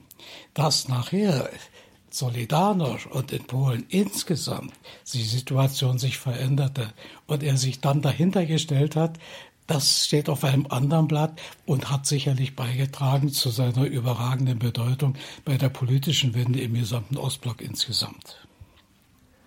Politische Wende im gesamten Ostblock. Sie waren persönlicher äh, Vertrauter und auch persönlich beauftragt vom Bischof von Berlin, der in seiner Person auch Vorsitzender der Berliner Ordinarien, später Berliner Bischofskonferenz war. Das waren sie unter Kardinal Bengsch, unter Kardinal Meissner und auch unter Georg Stetzinski am 9. September 1989, wenige Wochen, auf den Tag genau zwei Monate vor dem Mauerfall, wurde er von seinem damaligen noch Dienstherrn Bischof Joachim Wanke zum Bischof geweiht. Und es kam, wie es kommen musste. Es stand ein Antrittsbesuch an, das ist ja so üblich. Zwei Monate später, am 9. November 1989, fährt einer der wenigen die es in Berlin noch gibt, nämlich ein waschechter Berliner, der Prälat Gerhard Lange, der an den großen, sowohl dramatischen als auch schönen Tagen dieser Stadt äh, hier war. Ausgerechnet an diesem Tag fährt er nach Rom. Können Sie uns davon erzählen, wie das war? Gerne. Wir sind mit der Austrian Airlines, mit der österreichischen Fluggesellschaft von Schönefeld um 13.15 Uhr abgeflogen in Richtung Wien. In Begleitung war der Sekretär des Bischofs und Prälat Michelfreiheit, der Generalsekretär der Berliner Bischofskonferenz, mit dabei. Und der Kardinal Stetzinski hatte die Absicht, den Wiener Kardinal, Kardinal Grohr, zu besuchen und das, der Besuch kam zustande. Allerdings war es ausgesprochen schwierig, zurückzukommen zum Flughafen, weil in der Raschauer die Straßen verstopft waren. Mit und Nord ist es uns gelungen, die Maschine zu erreichen und dann kamen wir in Rom an. Wir sind von einem befreundeten Priester dann abgeholt worden und zu seiner Unterkunft gebracht worden, zu den Palutinerschwestern, wo der Kardinal, also damals der Bischof, gewohnt hat. Und Bernhard Michelfeit und ich, wir sind im Hotel Columbus untergekommen in der Via Conciliazione. Als wir ankamen dort, hat uns die Schwester begrüßt. Eine Deutsche von den Salvatorianerinnen hat gesagt, sie habe im Nachrichten irgendwie etwas gehört, ein Loch wäre in der Mauer. Sie wisse aber nicht genau, worum es sich da handelt. Das hätte sie nicht ganz mitbekommen. So sind wir also dann Bischof Stadzinski ist da in seinem Unterkunft geblieben, wo Kardinal Bench und Kardinal Meissner immer regelmäßig hm, abgestiegen waren und wir in dem Hotel.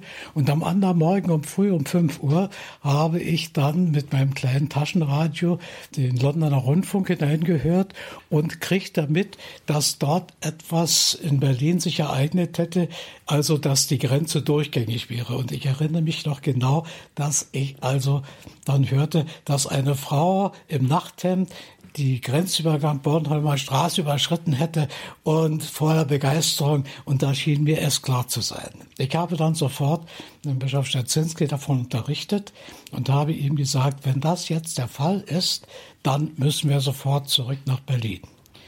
Nun muss man dazu sagen, für Montag, das war also am Freitag dann, wir sind Donnerstag abends angekommen, für Montag war das Mittagessen des Papstes anberaumt und zusammen dann mit einer entsprechenden Audienz. Bischof Stadzinski war nicht davon abzubringen, den Termin beim Papst wahrzunehmen. Ich habe dann mit Hilfe von mir bekannten Journalisten, beispielsweise Bortfeld, damals Chefredakteur der deutschsprachigen Ausgabe von Osservator Romano, aber auch von den KNA-Korrespondenten und von anderen Korrespondenten, deutschen Korrespondenten, die ich aus Rom kannte, habe ich dann versucht, auf Bischof Stadzinski Einfluss zu nehmen um dass wir zurückfliegen. Es ist dann gelungen. Und zwar mit Hilfe von Kardinal Ratzinger, der damals schon die Glaubenskongregation leitete. Der ist dann nämlich zum Papst gegangen und hat gesagt, die Situation geklärt und ob er da was machen könnte. In der Zwischenzeit hatte ich ein Großwort, was übrigens hier auch im Hedwigsblatt abgedruckt ist, verfasst, um es dem Papst vorzulegen und durch Kardinal Ratzinger. Kardinal Ratzinger hat das dem Papst vorgelegt und der Papst hat das sofort akzeptiert und sagt, jawohl, das ist mein Grußwort, nehmen Sie das mit nach Berlin. Übrigens hat das noch ein Nachspiel gehabt, dass nämlich die, die zuständige Abteilung beim Staatssekretariat der Heiligkeit dann sehr böse war auf Kardinal Ratzinger, dass er eigenmächtig unter Umgehung der Kompetenzen nur mit dem Papst selber das verhandelt hatte. Und so sind wir dann mit Mühe und Not ist es uns gelungen, noch einen Flug über München nach Berlin zu haben und kamen spät abends am Sonnabendabend in Berlin an. Und äh, jetzt das mal so in Klammern dazu. Der Kraftfahrer des Kardinals war da und meine stellvertretende Chefredakteurin, die Frau Post, die war auch anwesend, in Tegel beim Flughafen. Bischof Stadzinski war äh, nicht zu bewegen, durch die Stadt zu fahren, sondern man hat ihm gesagt, bei diesem ganzen Tohuwabo ist es besser, er fährt also außenrum über den Stadtring. Und so ist er dann also nach Ostberlin gefahren in seine Residenz, in seine Wohnung an der Hedwigskathedrale und hat den ganzen Trubel nicht mitgekriegt. Und ich habe meinen Koffer dann in seinem Auto gelassen und bin dann mit Frau Post zu Fuß in Richtung also Grenze gegangen und in Heinrich-Heine-Straße habe ich da meinen Pass hingelegt und die zu bitten, also dann den Eingangsstempel zu machen. Da haben die mich ausgelacht, haben die Grenzer, alle Stempel haben wir schon weggeschmissen, so brauchen sie was nicht. Ich hatte das deshalb gemacht, weil ich Toziorist bin, der auf Nummer sicher geht und ich nicht wusste, wie sich die Sowjets dazu stellen würden. Und das könnte doch durchaus passieren, dass man dann wieder also regulär weiterleben muss unter den bisher bestandenen und weiter bestehenden politischen Beziehungen. Ja, das war also dieser Eindruck damals. Und äh, haben wir noch zusammen mit Bischof Stasinski die Predigt ausgearbeitet, die er dann gehalten hat und so. Und wie gestaltete sich dann der Antrittsbesuch dann selber der dann noch ja, äh, stattfinden musste bei Johannes Paul II.? Ja, es ist dann so kurzfristig bei Johannes Paul II. arrangiert worden, dass Bischof Stadzinzig zum Mittagessen da sein konnte und mit dem ein ausführliches Gespräch hatte. Über Inhalte bin ich nicht informiert. Wir hatten andere Dinge da im Sinn. Aber es war eben eine gute Atmosphäre und wir konnten dann eben nach Hause. Ich selbst habe dann noch Folgendes erlebt.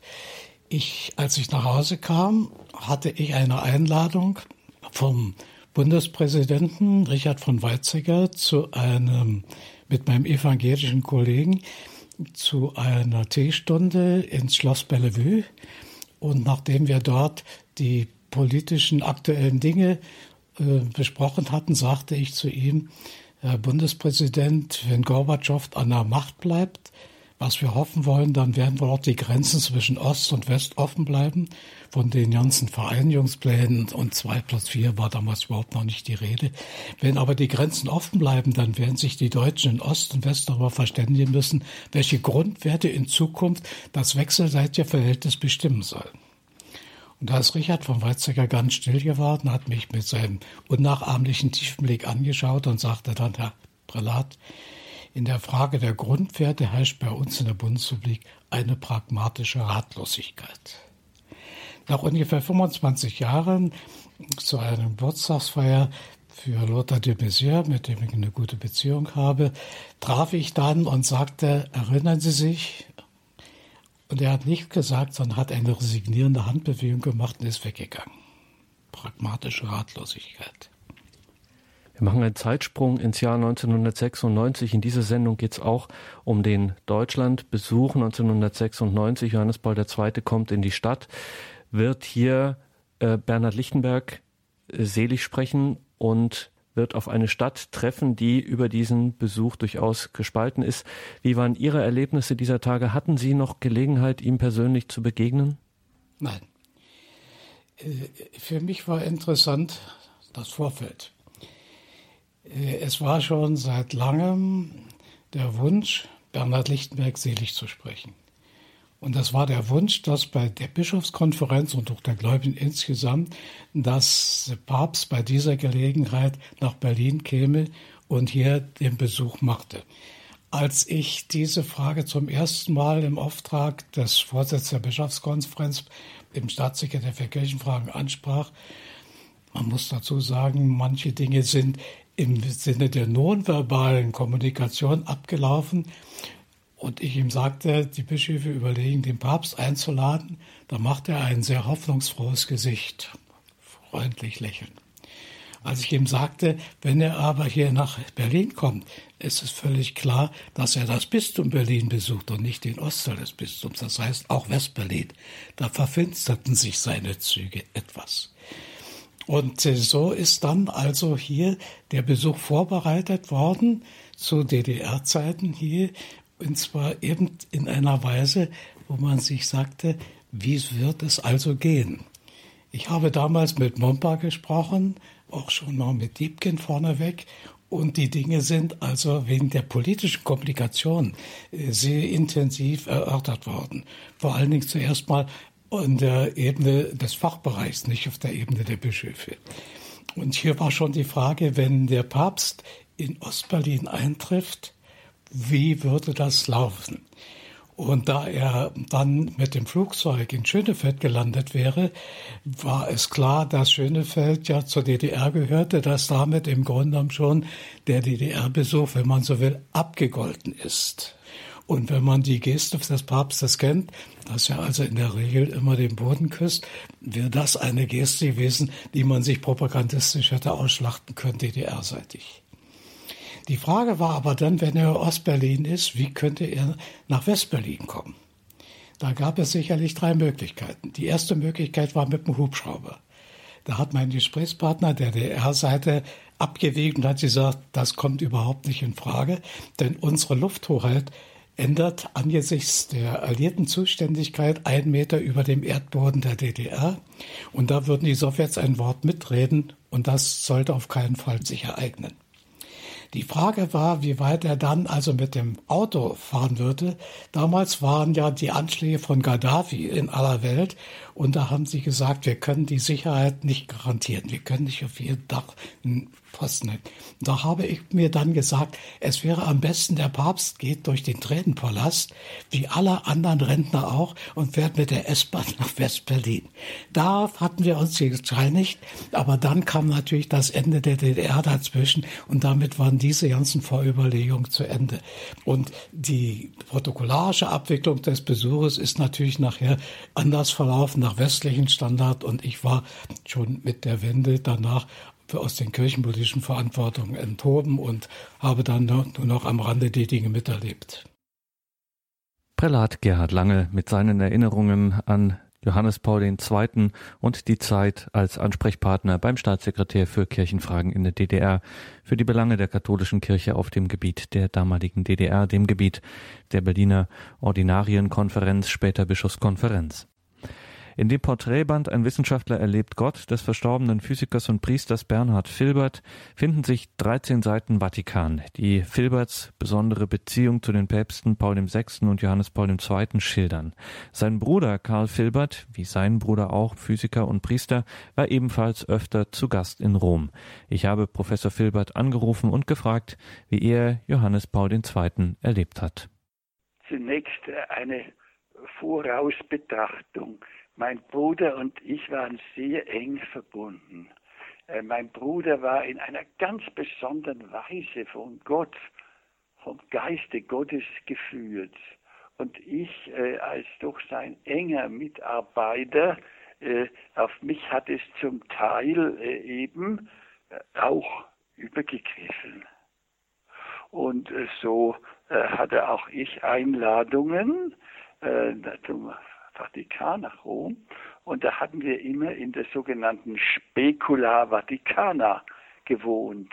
Äh, das ist in Castel Gandolfo, dem Sommersitz des Papstes, der Päpste schon seit vielen Jahrhunderten.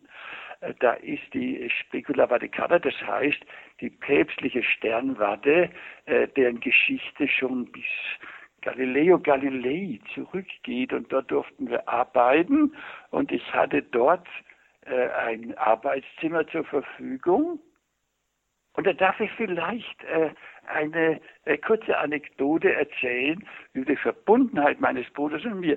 Wir waren nämlich, wie gesagt, mehrmals in, in, in Rom, aber nie zusammen, immer abwechselnd.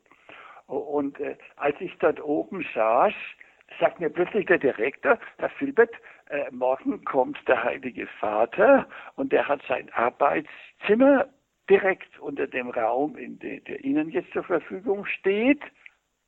Und dann sind sie halt ein bisschen leis und trampeln es nicht so auf. Der Papst würde ja selber nichts sagen, aber der Privatsekretär ruft dann erbost an. Ich habe mir das vorgenommen und ich hatte sogar ein eigenes großes Fernrohr zur Verfügung, das ich allein benutzen durfte. Und äh, es waren immer Wolken und dann auf einmal klart's auf. Und um meine Augen nicht zu blenden, äh, bin ich dann in der Dunkelheit hinausgestürzt und stoß doch äh, so einen großen Sessel mit fünf Rädern um. Und der fällt, es ist schon äh, fast Nacht, äh, mit Donnersgetöse um. Und stellen sich vor, mein Bruder sagt mir dann am übernächsten Tag am Telefon, er ist schweißgebadet aufgewacht, er hätte über dem Papst einen großen Stuhl umgestoßen. Das ist Gedankenübertragung von Menschen, die sich sehr nahe stehen. Allerdings muss ich sagen, ich habe mich von meinem Schrecken dann wieder erholt. Wie mein Gehirn wieder denkfähig war, habe ich gemerkt, der Papst kommt ja erst am nächsten Tag. Also hat dieses Getöse vom ovalen Stuhl nicht mitbekommen. Ein Jahr vor diesem Jahr 1983 hatten wir ein Buch geschrieben, mein Bruder und ich, Das All, und über die Konzeptionen, äh, über das Weltall, was man weiß, was man nicht weiß, dann auch die originellen Gedanken meines Bruders über Existenzphysik und so weiter. Und äh, äh ich schickte mich an zum zweiten Besuch in der äh, Specula Vaticana und möglichst auch beim Heiligen Vater. Es war 1983, ein Jahr nach Erscheinen dieses Buchs. Äh, und da sagt mein Bruder, schaust, dass der Heiligen Vater über einen Privatsekretär dieses Buch äh, also, äh, überreichen darfst. Und da komme ich zum Privatsekretär und der sagt, ach Herr Fübert, jeden Tag bekommen wir oder auch der andere Privatsekretär vier, fünf, sechs, sieben Geschenke für den Papst. Die können wir ihm gar nicht alle überreichen. Aber wollen Sie es ihm vielleicht selber geben? Ja, sage ich ganz verdutzt. Wieso? Ja, sagt er, dann würde ich Sie einteilen, dass Sie an seiner Privatmesse teilnehmen. Die war früh immer in, um 7 Uhr und da hat der Heilige Vater, also Johannes Paul II., diese heilige Messe in Italienisch gehalten mit sechs konzelebrierenden, das heißt mit ihm die heilige Messe feiernden Priestern. Zwei davon waren seine äh, permanenten Privatsekretäre und die vier anderen waren Gastpriester. Einer davon an diesem Tag eben ich. Ich habe dann abends noch äh, mit Schwestern äh, äh die, die italienische äh, Aussprache der Wandlungsworte, die ja die Priester miteinander sprechen, ein bisschen studieren müssen, dass ich auch wirklich mitsprechen kann in Italienisch. Und dann werden wir reingeführt. Und da ist der Papst schon drin, auf sein Andachtsknie schäme und betet. Und ich schaue ihn an und war zutiefst bewegt eine Gottverbundenheit, wie ich sie noch kaum erlebt hatte. Und ich bin Naturwissenschaftler, ich bin kritisch, ich weiß, was ich sage. Äh, das war nicht einfach ein Kühl, weil es der Papst ist. Und da dachte ich, das ist doch wirklich ein heiliger Papst. Dann hat er diese Privatandacht beendet und wir durften dann mit ihm eben die heilige Messe halten. Und die war ganz ein wunderbares Erlebnis. Nicht nur, weil es der Papst war, sondern ob der Andacht, ob der Hingabe. Und auch was die Geschwindigkeit angeht, nicht dieses italienische Eiltempo, aber auch nicht die Langsamkeit, wo man dann abschweift mit den Gedanken.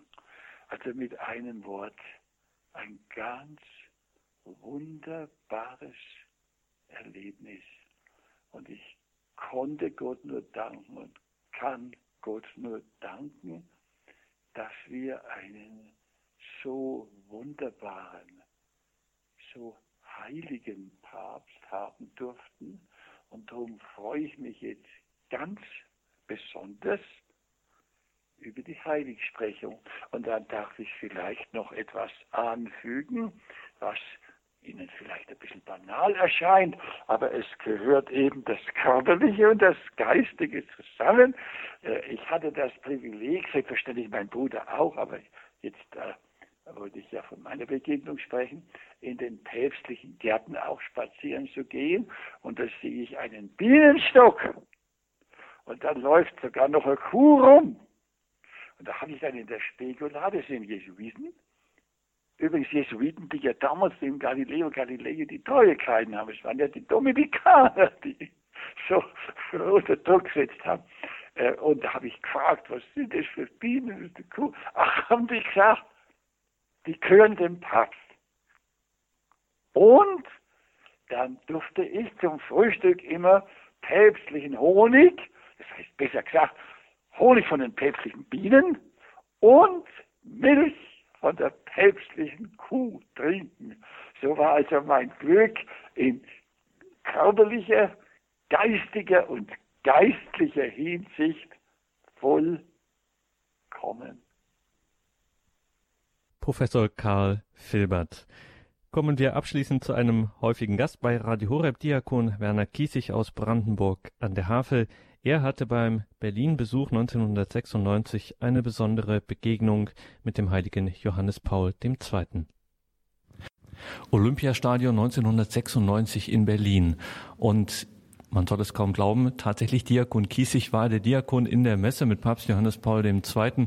Müssen Sie erstmal erklären, wie es kam. Sie waren ja damals in Binz. Ich war damals auf der Insel Rügen schon, gerade so, seit 95 im Winter sind wir auf die Insel gegangen und dann kriegte ich die Bitte, die Anfrage, ob ich nicht bei diesem Festgottesdienst mit Johannes Paul II.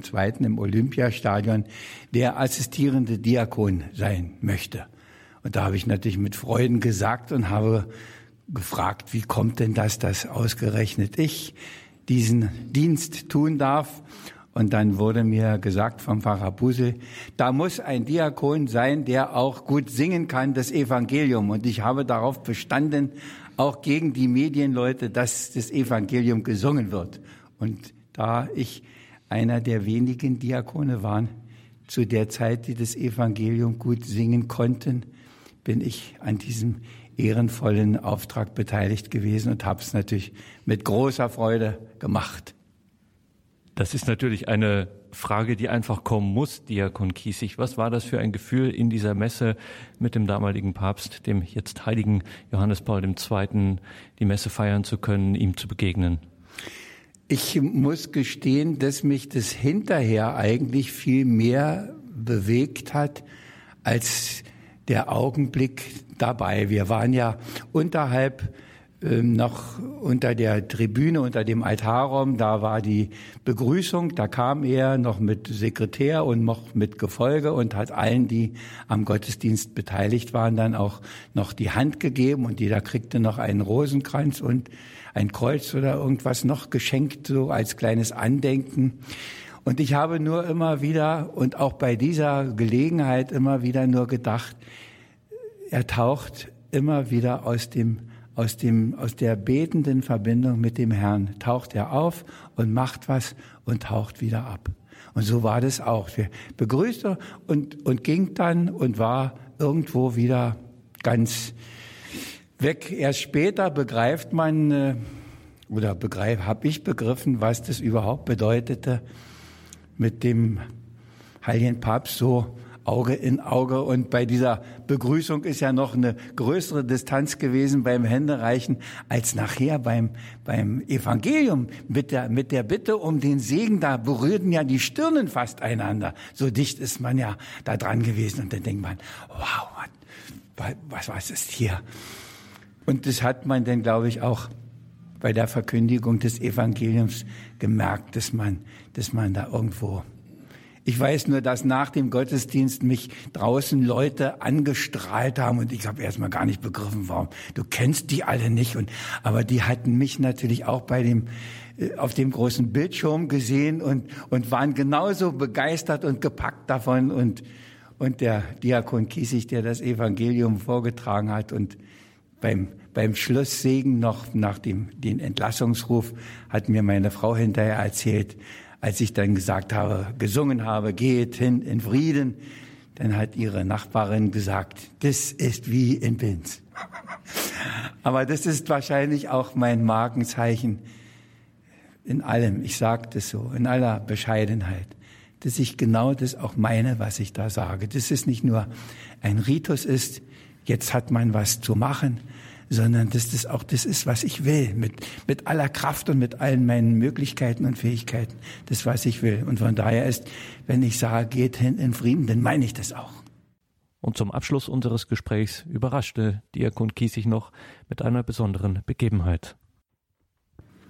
Und ein bisschen von diesem Geist Gottes, der durch Johannes Paul II. gewirkt hat, haben wir an unserer eigenen Leibe erfahren. In ganz besonderer Weise meine Frau. Wir waren vor zwei oder ist es schon drei Jahre her, weiß ich nicht genau, waren wir in Polen und haben voll Staunen festgestellt, in Schwiebozin, wo wir Verwandtschaft haben, gibt es schon einen Johannes Paul II. Platz. Und wir waren da auch in der Kirche und wir waren da im Gebet. Wir haben aus dem Haus unseres Verwandten, der kann durchs Wohnzimmer gucken auf die große Christusstatue, die da steht. Aber das Erstaunliche war, meine Frau merkte nach einiger Zeit, dass sich etwas geändert hatte bei ihr.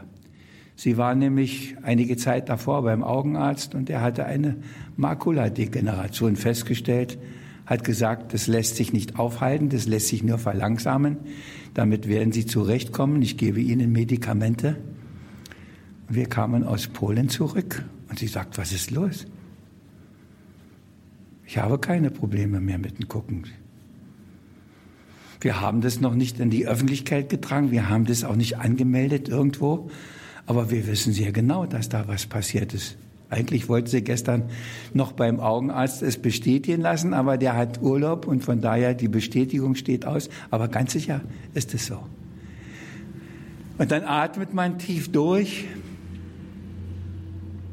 und dann sagt man, ja, die nichts begreifen wollen, die werden es nicht begreifen.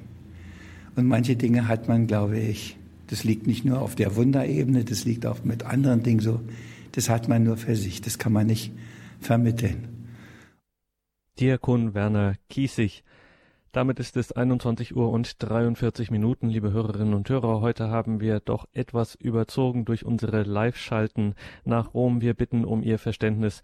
Gleichzeitig wollten wir Ihnen diese Zeugnisse der Begegnung mit Johannes Paul II. nicht vorenthalten. Hier geht es gleich weiter mit Ines Schröder. Sie betet jetzt mit Dekan Martin Finkel aus Bad Saulgau die komplett. Ich bin Gregor Dornis, freue mich auch beim nächsten Mal wieder mit Ihnen verbunden zu sein. Zum Abschluss soll nochmal Joachim Kardinal Meissner zu Wort kommen. In unserem Gespräch fragte ich ihn abschließend. Kardinal Meissner, dürfen wir Sie Ihnen auch die persönliche Frage stellen, ob es ein besonderes Anliegen gibt, in dem Sie Ihren Freund, den heiligen Johannes Paul II., anrufen werden? Ich hätte eigentlich eine Bitte zunächst an seinem Nach Nachfolger, dem jetzigen Papst. Er sollte am Barmherzigkeitssonntag Johannes Paul II. gleich zum Schutzpatron von Ehe und Familien aller Welt ernennen. Denn das Herzstück seines Lebens, seines Einses, seiner Theologie ist Ehe und Familie. Es gab keinen Papst vor ihm, der in dieser Gründlichkeit, in dieser Tiefe, in dieser Christuseinheit das Mysterium von Ehe und Familie zur Darstellung brachte. Und darum, das wird das große Bleibende dieses Papstes sein. Und darum würde ich mich herzlich freuen, wenn der jetzige Papst seinen Vorvorgänger zum Patron der Ehe und Familie äh, ernennt. Hier möchte ich schon so sagen, äh, Patronus subito, sofort, wie es bei dem Requiem die Plakate auf dem Petersplatz haben, Santa subito, sofort heilig. Und das ist mir ein großes Anliegen. Darum werde ich ihn auch bitten, für unsere Ehen und Familien, dass die Kirche wieder Aufwind bekommt und dass auch unser Volk in seiner Substanz gesundet. Danke, Kardinal Meissner, für dieses Gespräch, dass Sie hier sich erinnert haben und dass wir an Ihren Erinnerungen teilhaben dürften. Ob wir Sie zum Abschluss des Gesprächs auch um den Segen bitten dürfen? Jawohl. Auf die Fürsprache der allerseligsten Jungfrau Maria und des seligen Papstes Johannes Paul II. segne euch und alle, die euch hören werden, der allmächtige und barmherzige Gott, der Vater, der Sohn und der Heilige Geist. Amen. Sibi nomen imposuit Ioannis Pauli.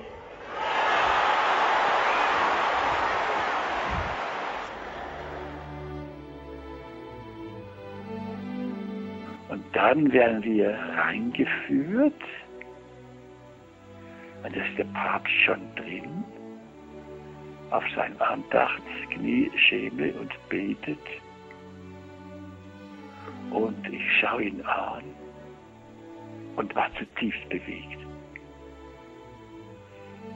Eine Gottverbundenheit,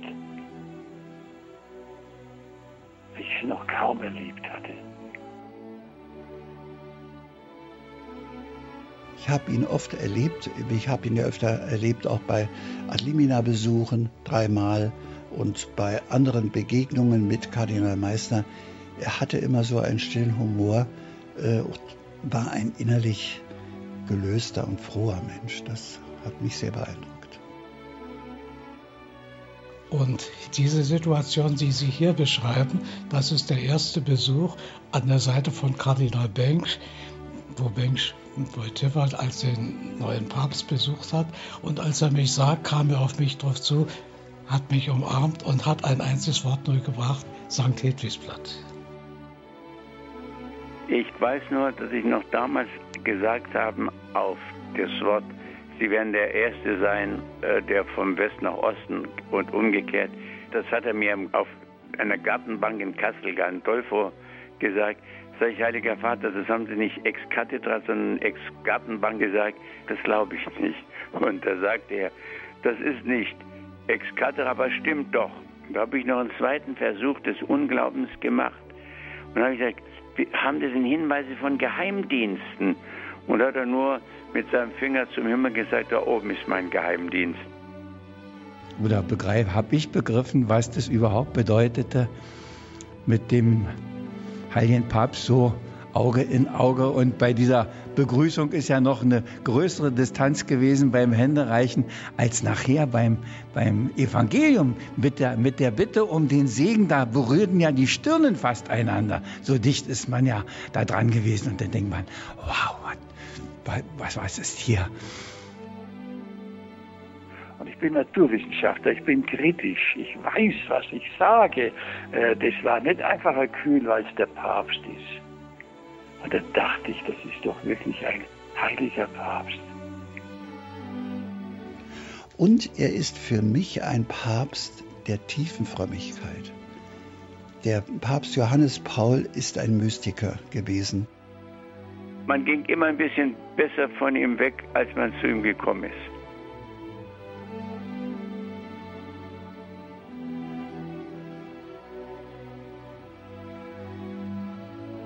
Und da waren wir im Mai 1981 zur Zeit des Attentates auf dem Petersplatz. Ich war dort mit. Das war meine erste Begegnung mit ihm. Ich habe ihn allerdings da nur aus der Ferne gesehen. Ich habe die Schüsse gehört und die große Aufregung miterlebt. Äh, er sollte eigentlich danach noch zu diesem Kongress kommen, aber diese unmittelbare Begegnung war uns da dann doch nicht geschenkt. Wir waren schon so dankbar, dass er überlebt hat.